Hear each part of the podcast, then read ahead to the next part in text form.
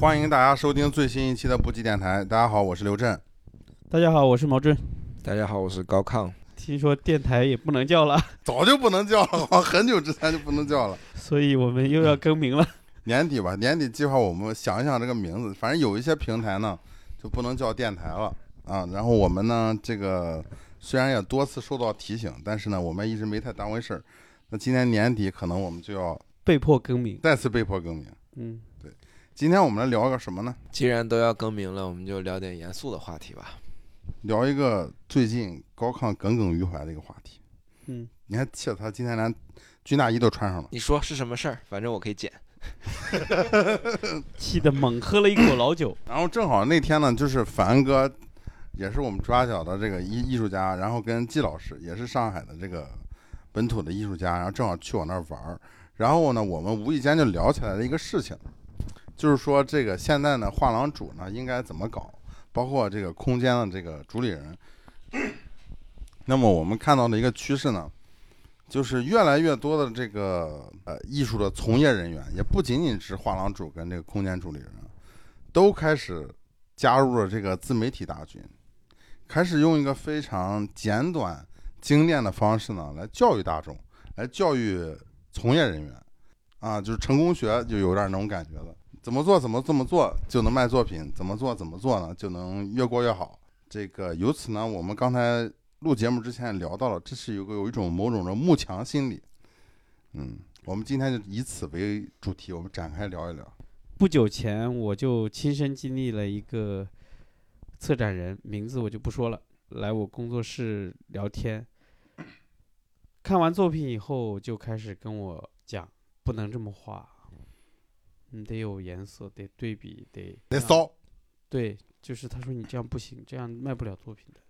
就必哎须得是华哥天天去我工作室都这么讲。 华哥天天看我作品，就说我画的不如之前了，说之前那种色彩明亮比较好。嗯，我这一次对我就不说华策展哥人慕名字强，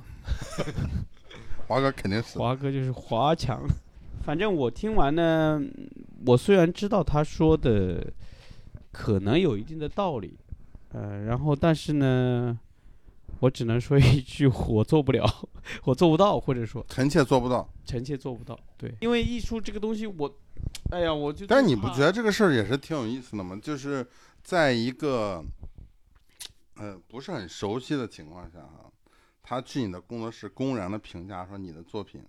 不好卖，你觉得这是不是也有点冒犯？那他在那个时候他的社会地位比你高，明面儿上嗯，最重要的东西就是人最有精神期、最有特别的跟灵魂相关的那部分，在那里是失效的，他觉得那你不觉得这个事儿很有，就是你听他的也不一定能卖掉。啊绝对不一定。对啊，就是因为有一个机制是大概率有可能会是这样，那这个几率如何让它几率变得更大？就是让相信他的人更多。这个你不觉得就跟过年的时候，你比如说回老家，你不遇见一些这种亲戚长辈，告诉你怎么样怎么样做，人生就会更好，是一样的吗？不太一样。你比如说，咱们刚刚还聊到另外一个话题，我觉得在这里面就穿起来了。五月天嘛，嗯，怎么穿我很好奇。对吧？这来哎个，跳频跳的有点跨越，没关 系。对我可能就是脑子有点转弯转大了。五月天在最开始他成名之前，摇滚乐是有一个时代精神的。对。然后在那个时代，对有一种离开台湾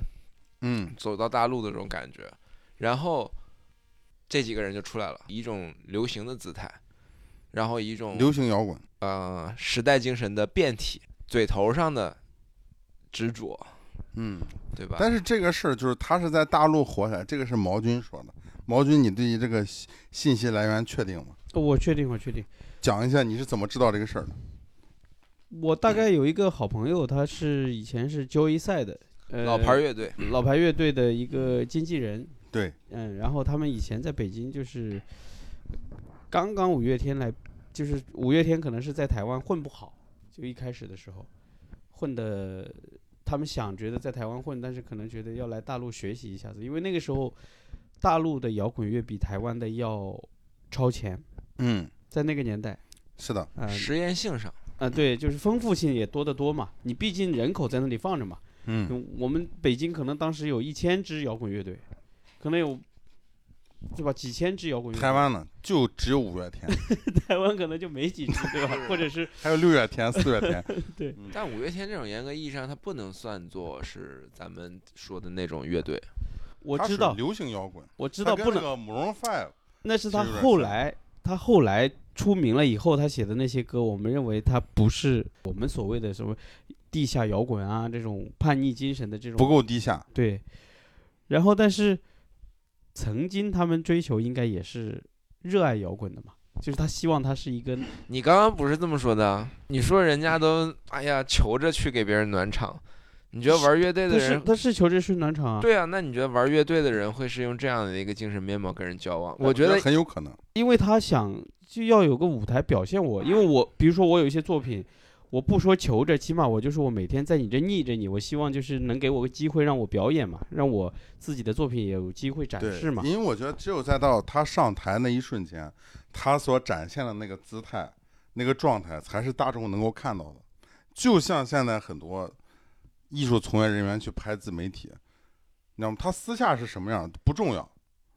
只有在他上了这个镜头以后，在这个视频里展现的这个状态，才是他被大众所熟知的。嗯最近我们有一个好朋友也跟我说了一句话，我也特别认可，因为我自谁己我就不点名了，但他说的话挺好。他华说仔，不是，是说面子是什么？就是当你把所有东西都扔出去，然后把一件事做成的时候，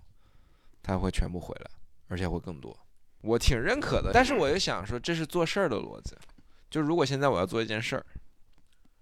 我可以这样做，但或玩者儿本质上你需不需要这个面子？你就是分情况你，都把它抛了，你干嘛还要把它捡？你捡都不捡才有面子，是不是就更有道理？神就不需要面我子，先说一个 玩笑话啊，昨天我一个朋友还跟我聊天，微信聊天说，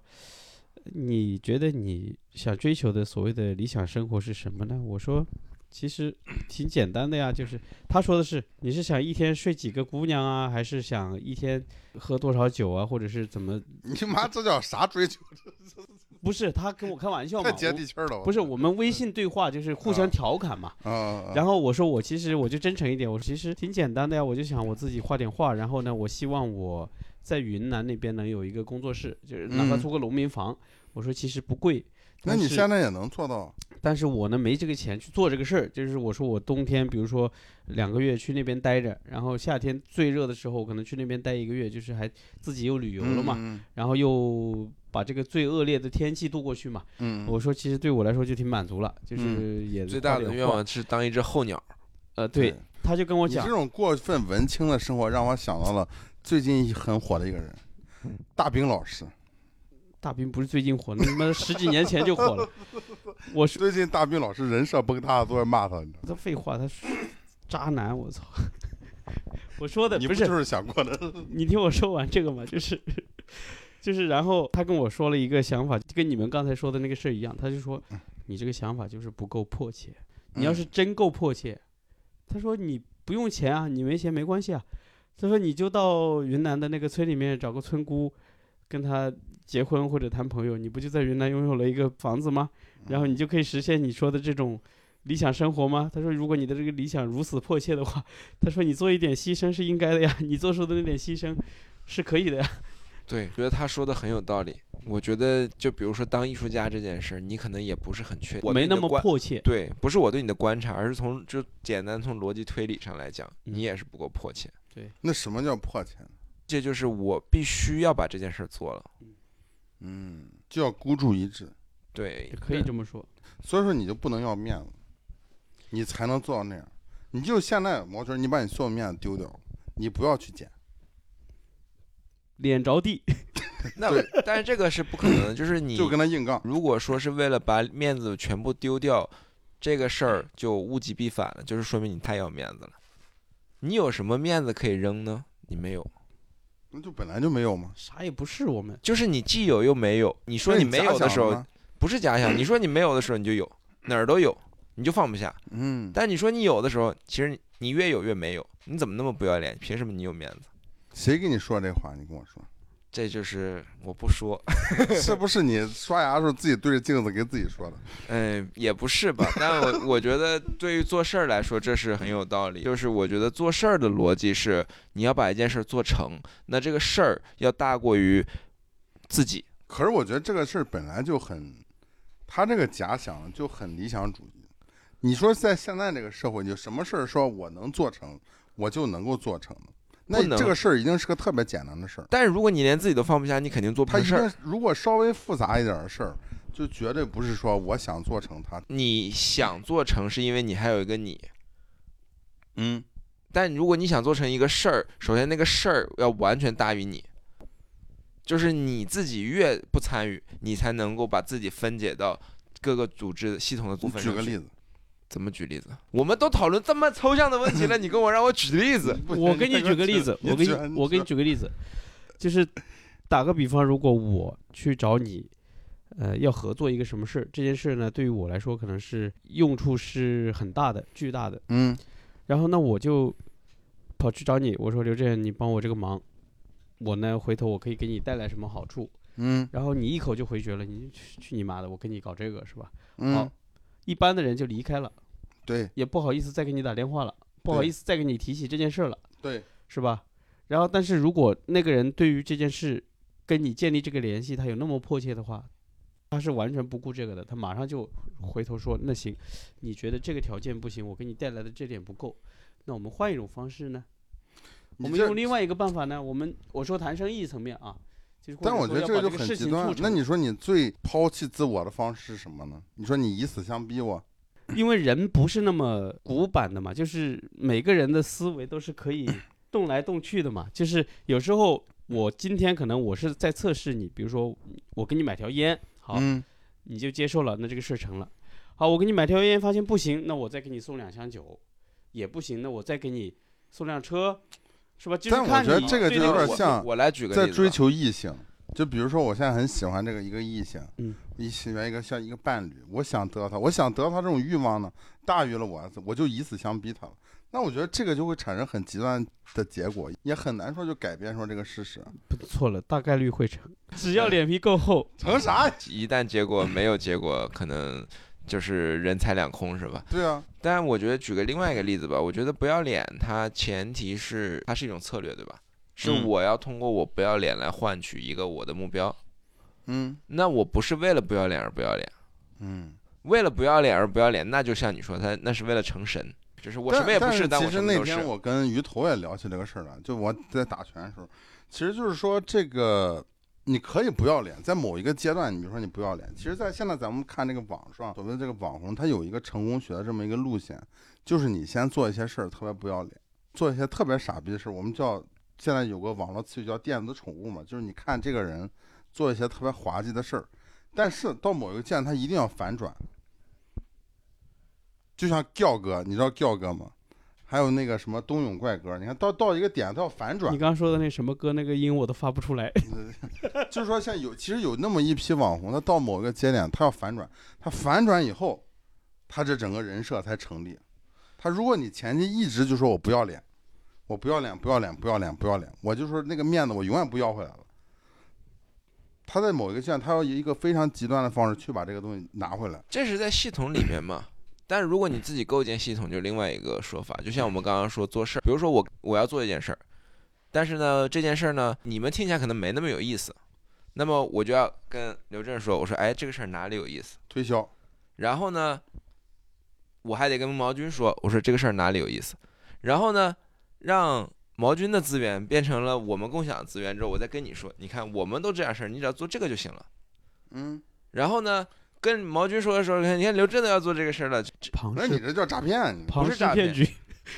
对你没错，但是事儿不都是这么做嗯成的吗？我觉得这只你是刚刚其中一个方法。你刚刚说的自媒体那个是一个人要怎么做，嗯，就是要做这种反转，听起来有点像咱们今天这种什么玄学啊，有点像那种修炼对的啊。其实这个东西也是那个所谓的幕墙，就是我说幕墙，其实不是，是真的是。其实最近你看有一个，就是我比较观察到一个网红叫糯米男孩儿，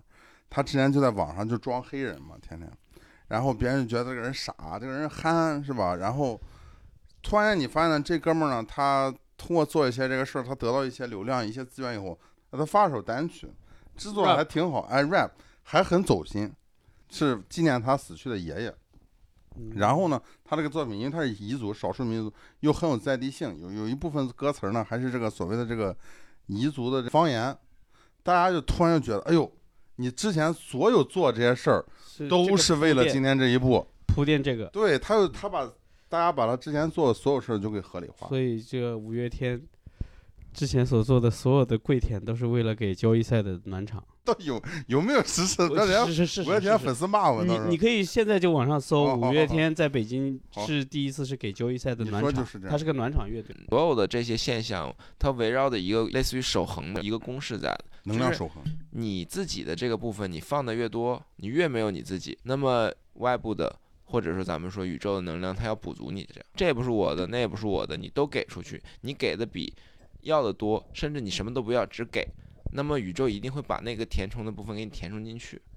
所以就是你能给多少，你的量有多少。有的人给出去一点之后就不行了，身体就承受不了了，心灵承受不了了。有的人可以一直给，给一年，给一年能回来的东西一定会比给五天的要大。你这给具体是指什么？就是没办法用具体的来说， 对，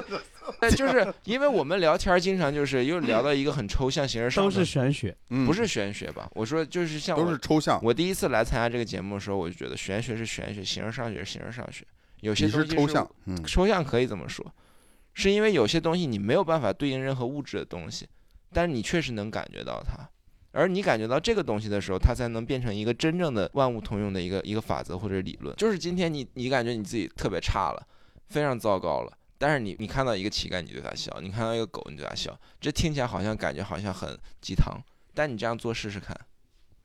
那比如说这个时候，你就感觉到这一天已经过得特别差，你打开自媒体，就是大家都在教你怎么去过生活。但我不会这么做，我我会就说你假设一个慕强的人，我没办他法会怎么办？我不会假设我是慕强的人，因为慕强的人一定不会对着一只狗笑，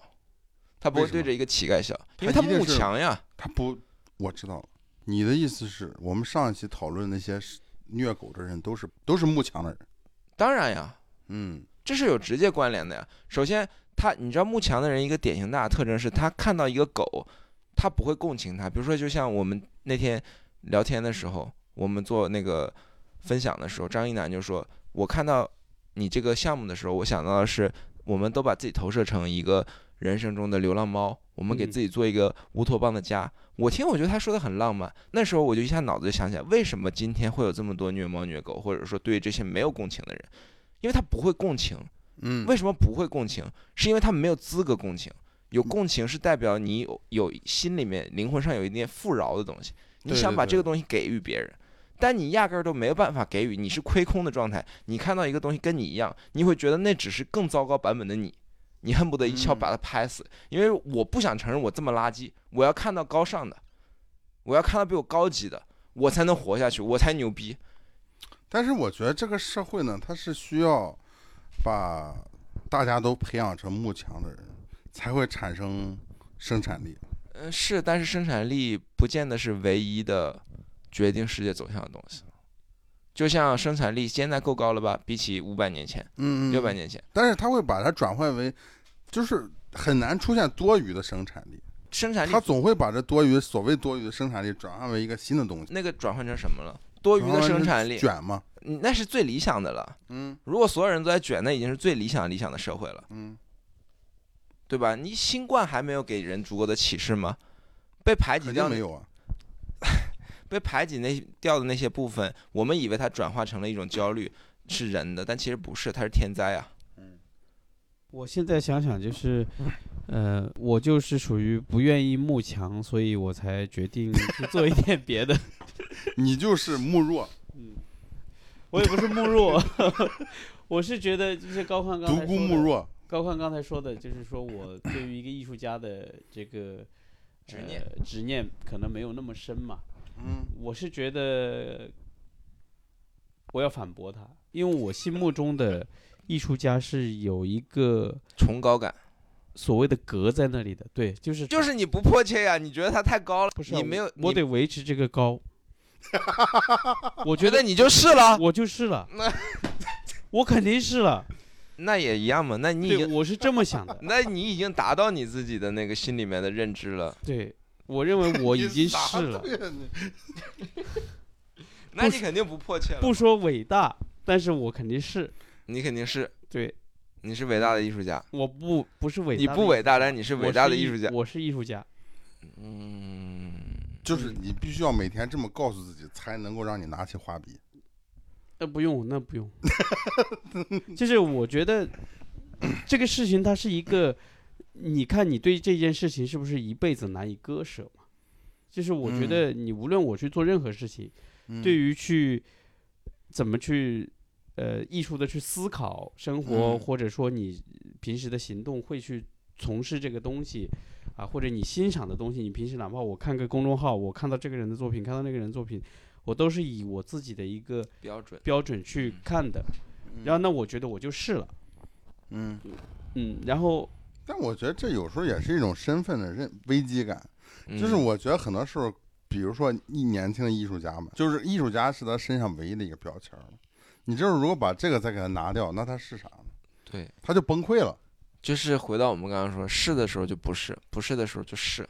妈，你能不能说点具体点儿吗？他妈听那么太极具体吗？ 请问我？所以太极现在就被人嗤之以鼻，但太极有那你可为以什么不没练有太吗极？你每天练拳击，我练呀，你我就是站慕强，我你就站喜欢桩啊呀泰森，不呀，我要搞中西结合呀，妈，中西结合都是你了，对不对？形而上学是强者吗？道是强者不吗？是？在今天这个价值观里都不是，嗯，但我觉得这是本质，你求真嘛，这是我自己要真嗯才是强的。真不是强，妈真就是不强，真不强，那啥是强的？假才强的。对假是强，嗯，因为假的就不是你我的忘主道出了这个东西。假的就不是你的主观的，你在现在这个社会，你要想赚钱，还是得造假，就跟艺术成功一样，就得抄袭。抄袭。我们别聊艺术上，我们聊聊音乐传抄袭的事儿。我觉得我们可以聊聊抄袭在广义上的这个概念。嗯，嗯他他跟慕强有什么关系啊？那你不抄了这个，你向他抄，肯定是因为他比你你觉得他比你强，我觉得不是，那是你觉得是什么？抄的是比你弱的。嗯比你弱的。咱们比如说这个事儿就大家都知道了，但是现在已经过时了嘛。比如说叶帅当时抄的那个艺术家，他的名气是没他大的。嗯，当时叶帅也没名气，就是他对啊画那有批画的时候有有有比他的大，比他要大。那个人也是一个小二线，叶帅也是，嗯但是他那个时候的影响力比他大。就是在艺术或者任何创作媒介里面的抄袭，恰恰不是慕强，他是他是慕弱的我。觉得你这个也只是一个个例啊。你比如说陈可这个事儿呢，你陈说可的风什格么事也儿是有你先迹解象释一下抄什么袭事儿，我们观众可能没听过嘛。嗯陈但是最近也有可 UP 主有有有就是 B 站的一些还是视频号，我忘了，反正在那儿看到了嘛。就最近突然间流行起来这个事儿嘛，就会分析很多艺术家他的风格有没有被抄，或者他的风格是不是抄来的。然后就是列举出了陈可也是，就是说在风格上应该是受非常受到另外一位艺术家的影响。那个艺术家比他更厉害吗？对，巴尔蒂斯嘛，那巴尔蒂斯是已经是大师，就是经典中对啊的大师嘛。那这个来，咱们再来说就一是下、立啊。体主义大师嘛。那咱们再来分析， 你就是讲一个问题，不能只从一个角度来看嘛。嗯从另外一个角度来看，当今了解流行文化的人有多少？了解自媒体的人有多少？了解当代艺术的有多少？嗯了解现代艺术的有多少？嗯你按照这个比例是来讲，嗯在生活层面上，我们绝大部分人脱离不了现实生活、日常生活，吃喝拉撒。在这个层嗯面上，谁是强者？流量是强者。对，对啊，所以抄袭一定不是抄的强者，而抄的是弱者。抄的那些弱者是他们是在自己的精神世界里求真问道上很干净的，所以他们能创造新的个体形式，然后流量再抄这些东西。其实强抄弱，从一个自然演变的层面嗯上，但从精神上，当然呢高下立见。好像有道理，好像没有道理。你说没道理在哪儿？我觉得这个还是太个例了，我觉得他不能放在一这个都举中两个例子，还是非个常例广，的再这举一个例范子围。上范围上去讨论这个事我儿。我觉现得，在就是说一个嗯，呃，我更相信，我觉得是毛军那个版本，就是那个叶帅他在抄袭的时候，他也是一个 nobody。不知道事实，不知道事实啊，因为在那个人他一直维持在那个可以为生的职业艺术家的这个状态时候，叶帅已经成为中国某一个级别的一个领军人物了，但他还在抄袭，嗯，所以他嗯知道那个人在追求的东西是什么，而他要消耗大很大的精力在做其他的事儿，让我觉他得自己在被可看比如到说在的事儿。商业上，我认为某种程度上这个也许是成立的。比如说一个新兴的这个呃创业公司，它做出来了一个东西，大家觉得很好，那么一个大公司可能通过各种手段就把这个东西无情的给掠夺走了。嗯在那个体量上，我认为是可以的。比如说，在一个巨大的资本和一个微小的一个创业公司，这个上面我觉得是可以。但是我觉得作为一个个体啊，即便是他后面有什么支撑，你说他是就是能够说把这个所谓的弱小的东西就转化为一个更大的，所以我们就说，为什么这个抄袭能成功？所有抄袭能成功，一定代表它本身就已经具备了一种意义上的流量，不然抄袭是无用的。嗯，这倒是真的。我抄你有什么用呢？嗯、如果你没有有名气，我也没名气。嗯，但是如果你画的很他认自真，身嗯带名气，我自身带名气，我抄你的，那那我就牛逼了呀。所以必须是强超弱，嗯嗯，我觉得这个也不不一定是，不一定是，就是，呃，今年不是又爆了一个叫什么徐拔成的一个艺术家，国嗯美的，嗯嗯，他也是非常明显的抄袭痕迹嘛，对吧？对对对非常明显。然后后来好像还学校都把他开除了嘛。对对对，然后他抄，他不是抄艺术家，他是直接抄好几个人，就是他把他那个摄影作品，我直接画成那哎油画，不就是 AI 绘画吗？对，然后他或者把那个东西直接转换到，就是另外嗯一个做动画的他也抄，或者另外一个绘画的他也抄，就是他全部都抄。嗯，他等于就是在 ins 上他打了一打了一个信息差，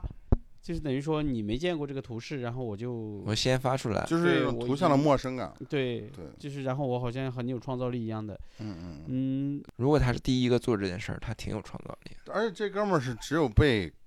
就扒出来抄袭之后，他才算有点名气的，没有，他之前卖的很贵，是吗？对，就是因为他卖的太贵，那些，因为他也有 ins 账号，嗯，然后还有那个画廊代理他的是阿拉里奥画廊，哎呦主代理的是一个韩国哦韩国画廊韩国画对廊，韩国画廊，然后也会有 ins 的账号嘛，嗯然后在 ins 上发他的作品，然后被嗯别的那个就是被他抄袭的那个人，他是就个是摄影师那，你不觉得很有意思吗？就比如说，因为我之前看过一个反正 UP 主，他讲这个也是咱们这个行业内的一些这种博主哈，他在聊一个事儿，他说艺术家能不能开画廊这个事儿，就是简单来说，他觉得不合适，他觉得就是艺术家，这就是你相当于，呃，又下场比赛又去当裁判。那就说，比如说，我们又回到阿里奥这个事儿，他作为一个画廊啊，他作为一个裁判，他没有他有更大的责任，我觉得，对吧？嗯，他为什么包庇或出现这个事儿？因为他是影响大众审美的那个人，对吧？他作为一个绝对的权威，他这个时候说这个东西是好的，那后面一批藏家，一批他们的这个，呃、但是画廊他有这个责任心吗？作为商店呢，但是这个你可以没有这个道德感，但是你不觉得作为就是从商业上来说，这个也是一个很危险的一个事儿吗？这也在砸你自己的招牌。那前提是你做到了，咱们就 说啊，你真的做到了最前列，你当然要顺应天道，你也不能投机倒把了。嗯，但起步阶段你都是投机倒把起来的但呀。阿里奥他已经算是头部了。嗯倒，把我觉得它是头部，但它是嗯本来就是头部的商业画廊，嗯嗯，所以它没有任何责任那心。你觉得就是不是商都是商业画廊吗？那不是啊，有的是它至少就是说，往小了说，有的是有自己的调性和嗯品味，对我只对做对这种；嗯有的是说我做的是我认可这种价值观，我做它。嗯这种都算是道有道嘛。但是你像阿拉里奥这种就是纯商业，你看到阿拉里奥里面真的有很好的作品吗？他那么大一个画廊，我每次走进去，我都觉得这就是一个无比精致的高级工艺品。对对对，那其实，在这种情况下，就是漂亮、好看，买嗯账走，他没有责任心，对吧？就像你刚刚说那个，你说那句话的时候，我都很感动。如果一个画廊，他今天还可以问之无愧的跟别人说，我今天代表一个画廊，我会以受到关注，年年轻人还仰仗着我告诉他们什么是美。现在画廊真的有这个心吗？现在画廊，我觉得他不仅仅是有这个心，而且他是非常直观的表达出来了。你这句 话确实是一是是一句很很真实的话，但这里面确实有一种讽刺在，对吧？你不觉得现在所有的画廊在在拍这种视频，在做一些这种自媒体，无非就是他要告诉你，扩大它的影他要响力，扩大他的扩大影它响的力，价值，他要扩大他在审美这方面的权威性嘛？但是这个就是不是求真，这求真的对立面儿是叫做支配。你们会觉得就是，比如说现在呃，时下这整个时代现在流行的是，我们都要有一个自媒体来推广你的空间，或者嗯，推广你自己个人的作品，是吧？呃，时下好像这是一种流行趋势，每一个艺术家都要去做一个自呃个人的这个自媒体账号啊什么的，为了更好的推对广我们的作品。嗯然后但是我自己仔细想，就是事实上一定是这样吗？就是我会其实觉不得，是，我会觉得，比如说毕加索活在这个年代，安迪沃霍毕加索都出来了，活在这个年代，嗯，他一定还是最大的那个网红的那个艺术家。对啊，就是他嗯说的那个迫切感的这个问题，是啊，就毕加索他就有那个迫切感，他在他那个年代生活在法国巴黎，他就想做最知名的一个艺术家。他在巴黎，当时当时时下流行的要去做的一些事情，他可能全干了。比如说安迪沃霍，他就把那些事情全干了。当时美国是因为没有自媒体，嗯而且甚至安迪沃霍还提出了未来的见解，现在就实现了，就嗯人人都有可能当什么五分钟的十五15十分五呃钟，嗯他说的就是这种，你可能你一直做自媒体，你发你发几年的流量，肯定有一条会爆。但是你不觉得这个事儿挺有意思吗？比如说我在做自媒体或者做一些这个信息的传播的时候，是为了可能辅助我的主业，对吧？可能比对如说主业我是一个开画廊的，我现在要不停的拍这种视频，然后去告诉大家什么样的艺术家是好的，什么样的审美是好的，是吧？那你说我还要不要？如果我的这个自媒体做的足够好了，就像你说的，毕加索、安利沃霍那种，哎，我就做的特别好了，那我还要不要做画廊呢？我还要不要做展览呢？只是就是传播个人的这种绝对的权威呃性。我觉那得我通过自媒体，我刚就已刚经达到了吗？刚刚我们已经讲到了，就是这种人的他的欲望的一个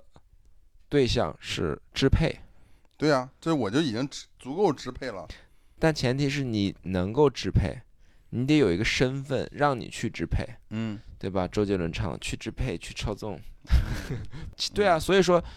去往支配的路上，所有的东西都是他的材料。其实跟艺术家一样，我要画一幅画，艺术家是我的颜料，得涂啊，嗯，嗯嗯我得涂到一定程度，我才能跟人吹牛逼啊。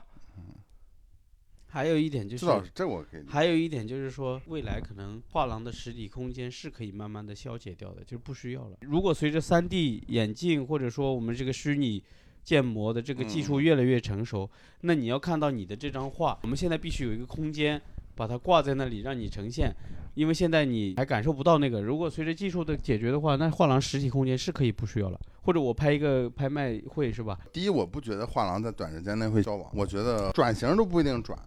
呃，因为本身它的定义，我觉得在艺术品这个东西，它有点类似于奢侈品这种感觉的哈。冲你动看消奢费侈，品市场，它随着这个经济的这个变化起起伏伏，啊它其实一直在那儿。但我只是一个观察，什么？比如说现在的这个呃整体的艺术作品的倾向，从过去一种追求一种灵性、灵动的东西，或者一种非常直接的这种才气，变成了渐渐的我们叫工艺好活儿好，啊、呃对，精美。现在你发现了吗？它其实就是为什么我说这个东西不会消亡，就是相当于，呃，在某一个阶段，比如说就时尚上来说，它有大胆的设计，是吧？但是始终很多消费者他认的还是这个东西够不够精美。如果我要花一个高昂的价格买个这个东西，他要看这个东西，他当他看不懂你怎么做的时候。就像我记得很清楚，哪因为怕看得懂，但是这东西就是花时花力花精啊，力对的，他要对看到他那一个看 effort 你装裱，然后到整洁程度，到什么都好的时候，他觉得他花这个钱值了嘛？对，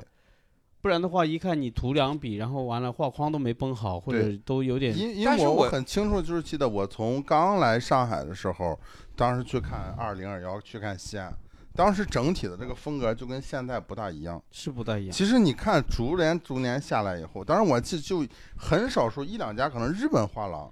的风格是那种精美啊、精致、精致风格的。大部分画廊其实作品都是还蛮有冲击力的，很生猛。但是你看这两年，随着咱们说各种材料都上了，它就是讲究一个精致感，就讲究一个活好，对，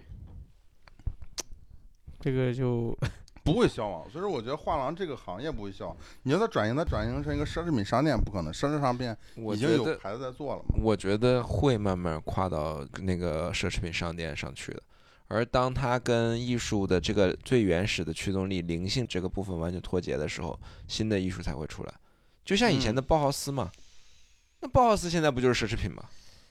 包豪斯风格所有的最 这种早的设时候，计它是很独特的一个艺术形式，现在已经对变成了完全大众审美的一个东西了。包豪斯是历史时代上引发现代设计的一个节点，对，之前的设计就是花花边儿，就是对多点儿花，有了包豪斯才有了一种艺极术的简形啊式。然后对，所有的艺术品应该有实用价值，实用主义啊，对对但它维持了短短多少年？三十年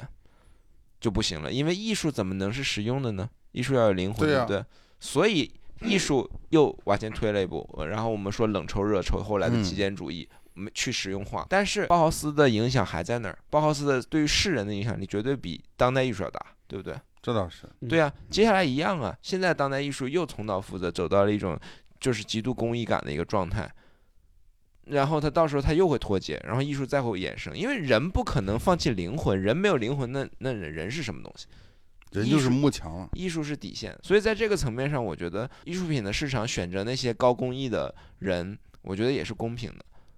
因为你在创造的时候，你能为自己的灵魂感受到的一种共振，那你已经赚了。而且我说实话，我看到一个，就是如果单从自媒体的这种程度来说的话，就是你一个画廊，你是拼不过一个公司的。就是比如说，呃，我看到一个服装品牌，它可以跟艺术扯上关系，它为了提升它的品牌价值，然后它去拍一条视频。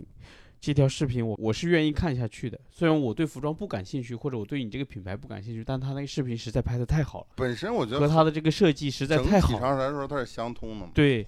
就是等于说他愿意跟艺术扯上点关系。他说我用了这个图案，或者我今天去参加一个什么，在近日美术馆参加一个展览，把我的服装在那里呈现怎么样？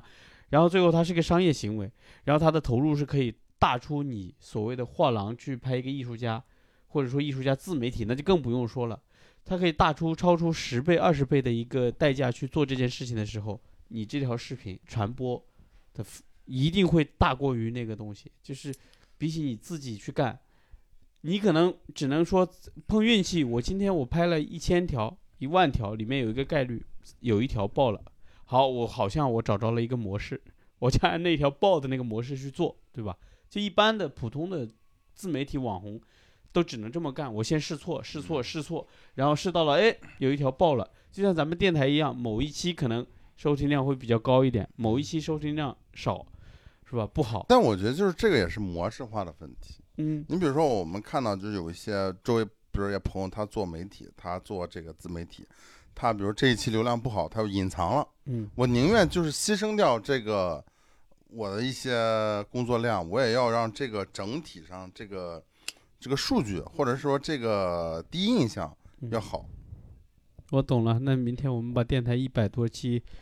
就全隐藏了。只留十，只留有十期期，，嗯只留十期点击量最高的，但是我觉过得是两千的我们都留下。对，我就是我就觉得那那，比如说那我，比如说我们讨既然讨论艺术，我们讲的过程是很重要，但我们就不要这过程了。过程重要是一个非常我们学院化的思想，对大众来说过程不重要。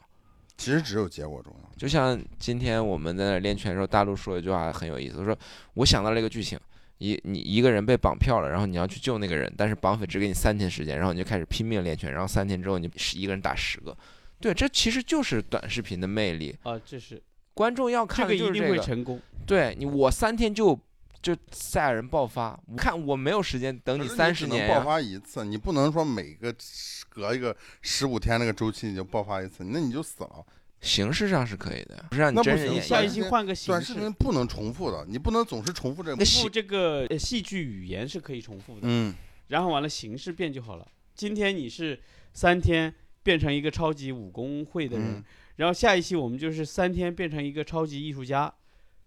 是吧？再下一期你三天变成一个超级 rapper，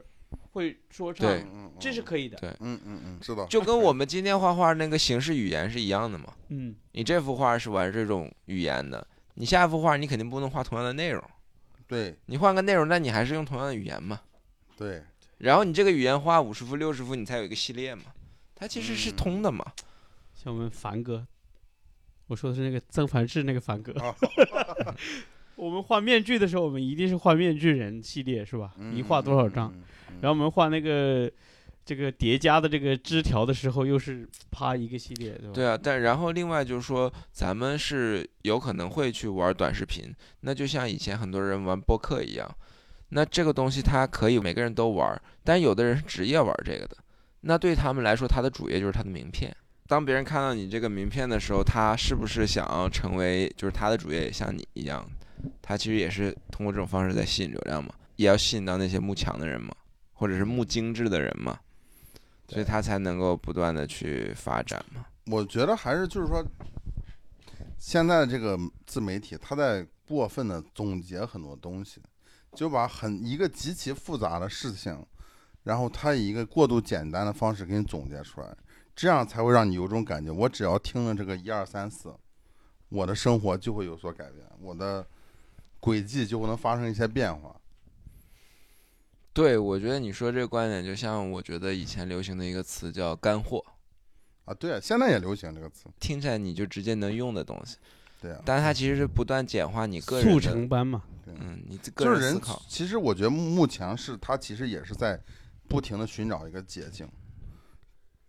就跟这个干货这个词儿，其实就跟那个什么性价比这个东西都不用说，他不用总结它的好与坏，性价比很高，你就觉得我、操好像很值。对，但后面具体怎么着呢？你就懒得解懒得去研究了。其实包括现在所谓的这些直播带货，所谓的这种。是吧？他要告诉你什么什么东西，他无非就是告诉你这个东西。他来不及性价考比虑好嘛，来不性价比高，他还要去比较更高，他在那条路上，他可以有迹可循的一直玩儿下去，高高低低的，就像坐过山车一样。但是如果他一回头一看，我靠，性价比是人类文明推动的一条毁灭其他的生物系统的，对吧？毁灭毁灭自然系统的东西，他不敢回头看，他也承担不了的这个代价。他作为一个人，他也不觉得他能做什么事儿。之所以说我是个好的艺术家的原因，就在这里。我又要强调一下自我自推我销了，就是说就是打个比方，我觉得就是我们电台的目标就是把你捧红。好就是第就一是你从今要天开始嘛，风向变了。第一批呃，在大众心目中成为公知的那一批人，谁？比如说那个高晓松，高晓松不是那你得吃胖点儿，你才想告诉我。我们湖南那个讲三国那个易中天老师，易中天，对，嗯，我会觉得就是在某一个时期的有一批这种，呃，在大众心目中都变成了呃知名人士的人，嗯，是有真才实学的人，但是那个年代，我觉得是因为渠道相对狭窄，嗯，所以说它有一定的筛选性，就是这个通道比较窄，你有一点儿本事人可能才能过去。但是现在这个通道变得就是宽广了，你知道吗？他现在其实，你比如说我，我假设啊，我觉得易中天再出来讲三国，没人听，没人听了，除非他装傻逼，不，你要他相先装个他妈二十几傻，突然间发现他非常懂三国，不，你要相信，如果易中天他的目嗯标不是冲着那个去，对，本身他的原他目对标也不他在最那早肯定不是他只说是去我参冲加着节我目要当个网红，我去讲三国能火。他只是说我去讲了那个东西，我相信易中天在当下，如果说他开一个自媒体，他去讲他觉得他要讲的东西，他也会不错。易中天老师，我觉得还是比较懂，他退了。对，其实因为后来我其实看过一个这个问题，就是他易中天后来开始去到大学里去做各种演讲嘛。其实你看学生问的问题，就把他当成了一个妈网百红，度，嗯你知道吗我啥我什么情感问题我也要问你，嗯，然后他有很多问题我都要问他，就是他树立起这个形象，就又有人针对他。我还记得有个人就说你这个，呃，就是你身为大学老师，你不在学校教书，你他妈天天去录节目干嘛？最近好像把他的书都下架了，好多书下架了。如果你想改变一个大的趋势，那你当然这个学界可能有两种不同的看法嘛，一种是不参与，但我觉得肯定是要参与嘛。就比如说相对正面一点的例子，就是罗翔嘛。嗯，嗯，我觉得现在我们能看到罗翔的事情很多，对，他也没那么多花里胡哨，他也就是普法嘛。就对我就录个一分钟视频，我简单找一个梗说一下。其实我觉得我们每个人多多少少都会有一点受益，对吧？嗯，他的贡献很大，我对觉得啊、罗翔的因为贡献我很是大觉得，你如果你完全不去触碰短视频这一块儿，如果你想传播，但是你避开这块儿最低俗的这一块儿，那其实我觉得是一种逃避责任，因为你要维持自己的形象，对吧？比如说你像你艺术家，你就不搞短视频，那别人怎么认识到你，认识到你的思想？我真对不不是对不搞，你搞我下了一我下了一个小红书，然后呢，我就一直在思考，我就是我是从采访鱼头的前两天，我下了一个小红书，因为我为了要采访鱼头一采访个你，啊，你采访鱼不是咱们要跟鱼头录节目那一次，啊？对对然后我对不是对不了解这个到底什么所谓的网红是怎么回事嗯嘛，嗯嗯然后我就去看了他的一些视频，我才能采访他嘛。我们要有责任嘛，是吧？我们电台是一嗯直是做功课的嘛。 对，而且我就觉得，即你便是刚做刚说的自是媒一个体这梗事儿，吧？我们电台做功课，这是个梗吧？这不个是做功课，我们真做功课，嗯我们是真下功夫啊！真我的都下小红书为了看鱼头的，然后完你了这他妈叫什么功夫？你这下小红书，你这他妈就， 你有点找卷，你这不是我把他的视频几乎就是我看的嗯点赞过了多少的，我全看嗯了一遍。嗯，这是我的作为一个职业主持人的一个基本素养。但你看我们另外一个成员大陆，他看那些网络短剧现在那种什么七块钱一百集的那种， 就是动不动就是 动不动动不动就是什么奇怪先一个买个十呃这玩意四儿块还花钱的，钱呢，对啊，动不动就是一还个要花保钱呢保安在飞机上，然后碰看到一个高冷美女从他身边走过，然后他们觉得自己是天差地别，结果就追击了。追击之后，那个女性就受受到了原始人的攻击，然后他就上去保护这个女的，这剧然后情挺好的。然后他就跟这个女的，的说：“如果你想让我再继续保护你，你先给我睡一晚。”就是这种剧就情。这么直接，然后收播放量就绝对过千万。他还是标准的几个冲突在，其实还是啊莎士比亚那一套。咱们聊的就是那之前修仙那一套，雨果就是最早的修仙代表，怪人就是为了修仙，才和美人抱得美人归嘛。七仙女和董永，对，哦，传统文化中就有这个东西。对，七仙女和董永，董永 and seven bitches。最早的中国的神话故事就这是跟他妈嘛穆斯林还有点下地狱有七个处女雀雀巢相会说起要啊是！吧？我都聊这儿来了。鹊雀巢巢，雀巢咖啡鹊巢啊鹊巢鹊桥相会。刚刚聊到哪儿？哎呦我操，传他妈的 乱了，聊到你要当网不红，要插嘴。聊到你要当网红啊！ Seven Bitches，我不这是个可以我不是要当网红这，个梗可以，我是想说我要找到一个很好的，让我自 己觉得哎。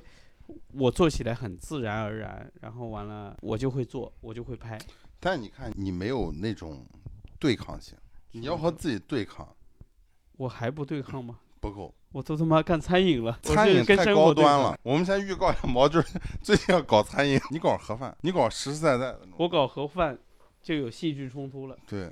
我搞私而且房你不能有店，你要天天骑了个三轮车哎出去，，你还别说，你说这个，我对不想对到了，我最早那时候短视频还没有流行的时候，我看过一个博主，嗯，就是两个夫妻，觉得他们是真的就是在他们的世界里是发大善心的那种人，他们就是给农民工做盒饭的。那到现在这个格式模式还是她成立那个时候就说，因为她老公之前也是这农民工，所以她要嗯做这个盒饭。她说每一次让他们五块钱盒饭里面能吃一个吃根那个小鸡腿，嗯，她就为了这个想办法，她拍了其实现在这个模式还是成立。你看，尤其是在短视频时代，大家不停的寻找内容。你看现在不停火出来这几个都是摆摊儿的，而且这个都是不一定是你自己需要拍，就是你只要去做这个事儿。毛就是你只要今天，你比如说你在古镇卖盒饭，马上就有无数的博主来拍你。我作为一个博主拍你，高亢作为一个博主拍你，鱼头拍你，妈十五个人拍你你就火了。你我不能搞那种私密会所，私密就不行，你就要搞开放会所。不能搞黄赌毒，就是就是其实刚刚我们讲就是你说嗯没那实力，你得搞黄赌毒去。就 是抄要袭可能是自己抄的袭，一定是强抄弱才能火嘛。我觉得放在这里也是同样的，在视频网络这个流量上，你要借鉴的是那种每个人都觉得同病相怜，但是对，还你还干得挺好，让我可嗯以有点羡慕你有能力做这件事儿，而不是你对去宣扬一种文艺对他这个是很，因为我觉得文艺这个东西，就是小在资。小资这个在这个时代一定是不受欢迎的。以前有一个词儿叫小开，在要看繁什么意思？繁花里面写的，咱们开咱们最早说的那个词叫什么来着？我都已经把主题都忘了，我操！嗯幕墙，我觉得你们刚才跟我说的那一番话，就感觉就是有点慕强这个意思了。今天我就去解救放生桥的鱼，放生鱼那些人，我就去劝他们从良。方生桥哪有鱼啊？哦，那你你可一袋鱼卖给你，然后二十块钱放生的，你就去，你抽他们，我不抽他们，然后我你妈求高他亢的们后面 拍，我求他们，求他们，我给他们跪下，我操，你马上哎就火我求了，求你把这个鱼给放了，马上就火你了，不要卖给游这客个了。绝对牛逼，对绝对牛逼。你放的越低，你起这个得越而且高还是社会介入，我操！嗯这个你你换套说法，这就是一个艺术作品。嗯，很好你既搞了艺术，你又火了，啊，你还把钱赚了，你这就站着把钱赚了。虽然说这我跪着，具我体形式跪着，具体形式，我跪着，我跪着。但是你的内心是站着的。 你说你一旦严肃了，你一旦在一个身份中待太久了以后，你就放，当你放下那一瞬间，群众们就会觉得你格局打开了。还有一个事儿，就是我觉得也挺有意思的，就是林志玲，林俊杰，林我以俊为杰花了四百万去韩国学了个舞蹈，然后呢，他去跳，跳完了以后，大家就觉得他这个舞跳的很傻逼，就给他配了一大堆音乐，然后呢，林俊杰在 ins 上就在外外，他没有在国内，他就没有变在成国，鬼畜了。对他变成鬼畜了，简单来说就变成就跟当年的那种鸡雷哥军那个啊 Are You OK 差不多了，啊，但是雷军接受这个很好，对吧？他大家喜欢这样，就是我扇你一巴掌，你还要给爷笑一个，这个才叫有格局， 对不对？今天这个话题聊的越来越诡异了，但确实是这样。但是然后是对林俊的，杰呢，就在外网，因为他知道他毕竟中国是他的一个主要市场，他不想这么跟这个国内的粉丝正面冲突，他在外网发了一个 hashtag not funny，他 自己写的不好笑，然后呢，他就觉得他要 res more respect，他的意思就是说你要更尊重我一点，嗯你要尊重我在这个上面付出的这个成果。嗯我觉得他可能去韩国练那个舞蹈，确实也应该蛮用心的吧。后来有个经济学家一下就指出他这个问题来了，嗯是因为他在过分强调四百万这个事儿。哦，对，没他要是花四万块钱去学这个舞，比如对他来说，就相当于我花个四十块钱去学这个舞，没有人会笑话他，嗯就觉得像他这么一个位置的人，因为他受到了侮站到辱，了一对，个还他办他了一个傻逼事儿，他自己的审美受到了侮辱，对对他自己出现一个问题，他本来应该是像郭德纲一样，我服务我们的观众姥姥姥爷们，对吧？我怎么 能说对吧？我觉得他这到个，后来就是说那个，我觉得这个事儿又能扯回到之前，我们叶帅抄袭，或者说某一个艺术家抄袭，你让龙美的这个刘亦谦谦哥谦哥受到了莫大的侮辱，因为对谦哥说了他的话，对，可能包是括阿几拉百里万奥买也是的，，对吧包？括阿拉里奥也对吧是？你这个东西，你就是搞得大家就，你花四百万学了这么个舞，大家才对会笑话你。确实是这样，这就是因为林俊杰他坚信这个东西是值四百万的，以他的审美来说，他才去付了这个钱。这时他突候然大众跟我说不值，所以说你傻，那你怎么绷不讲住了？你肯定只能讲他只能我爆这房个啊是高尚的，我这是艺术，你们庸俗。对吧他这个还说得过去。谦哥的面子往哪搁？人家把他妈的希尔万的作品摆在面前，说你花了几百万买了一张叶帅 的所以画，说谦哥都卖了，最近不都抛售很多作品吗？他那个是抛不掉了，永远烂在手上。谦哥很生气，后果很严重。可以了，我觉得今天到位了，今天就又这么飞着聊了一期，也不能说非，我觉得我我们我不们是飞，是很有逻辑的，很有又逻辑聊了很一有期逻，辑，它是非常缜密很缜密的聊了一对的期。嗯，嗯，就像下跳棋一样。对不管怎么样，我们到达终点了，你对别管我们怎么跳过来的，对，这就是说我们最后看只有是结果，我们这个就是只有过程，没有开头和结尾。对把过程掐掉，我们就没啥也没有了。 最后来高考高考总结一下，我觉得就是慕强，不要我这么说，你就直白点，我们要以短视频思维，要不要慕强你要想做事儿，你就慕强，就慕，不慕了就怎么办得。了。毛就说不慕怎么办？不慕你就跪着，你就伟大，但是你得跪着，跪着你，到底是跪着还是伟大？跪着才能伟 大。跪着才能伟大。跪下了，你就背上了全世界。我操，太沉重了，那还能站起来吗？你为啥要站起来？站了你伟大了，你还要站起来？好吧，本期节目到此，欢迎大家的订阅、转发。左小诅咒有一首歌叫我咱们我就可以，悲伤的跪在你身边。哎呦妈，哎，太悲伤了，太悲伤了。好，感谢大家收听，我们下期再见，再见。再会。再见。